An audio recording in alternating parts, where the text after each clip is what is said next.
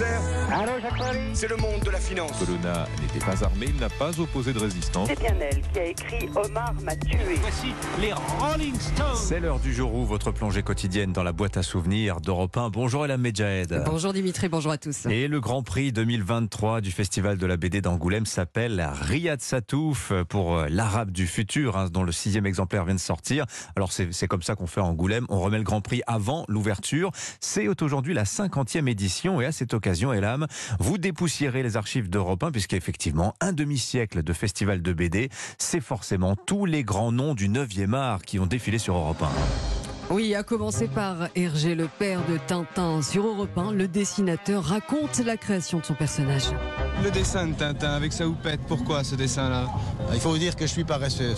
Quant à faire un personnage, je me suis dit, faisons-le très simple et faisons un cercle. Alors la houppe est venue par après, mon Dieu, pour le, pour le caractériser un petit peu, voilà. Un journaliste belge à houppette qui côtoie un petit Gaulois moustachu, survitaminé et casqué.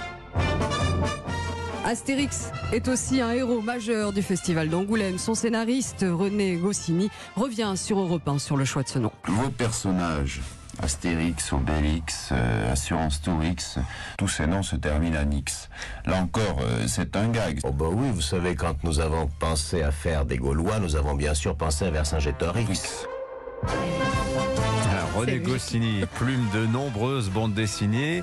Ah oui, il n'y a pas qu'Astérix, hein, notamment aussi Lucky Luke, bien sûr. Et oui, l'homme qui tire plus vite que son ombre, une formule entrée dans le langage courant. À la disparition de René Goscinny il y a 46 ans, le dessinateur Maurice lui rend hommage sur nos ondes. Je crois qu'au point de vue scénariste de bande dessinée, je n'en connais pas de meilleur. Son humour n'était pas tellement français, vous savez, ce n'était pas l'esprit français, c'était un humour beaucoup plus international. Angoulême, capitale de l'humour et de l'imaginaire hein, depuis un demi-siècle. Des petits lutins bleus s'y sentent comme à la maison. Vlapéo, le créateur des Schtroumpfs, invité au repas de Michel Drucker. Je ne trouvais pas le mot salière.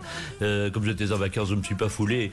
Hein, et, euh, plutôt que d'employer les choses machin, truc ou bazar, comme on emploie euh, au moment où on ne trouve pas le mot, euh, j'ai dit passe-moi le. euh, allez, le Schtroumpf là. Ça vous a fait rire Oui, c'est vrai. Ça vous a Oui, parce amusé que Franquet m'a dit tiens, voilà ton Schtroumpf. Et je lui ai répondu merci de me l'avoir Schtroumpfé. La matinale d'Europe 1, c'est Schtroumpfement bien. Et ça continue. Manger de la salse pareille. Ah, vous auriez pu s'appeler les Schmilblick finalement, Ouais, ces, petits schtroumpfs. Merci beaucoup euh, pour ce bain de mémoire. Merci beaucoup Ella Medja.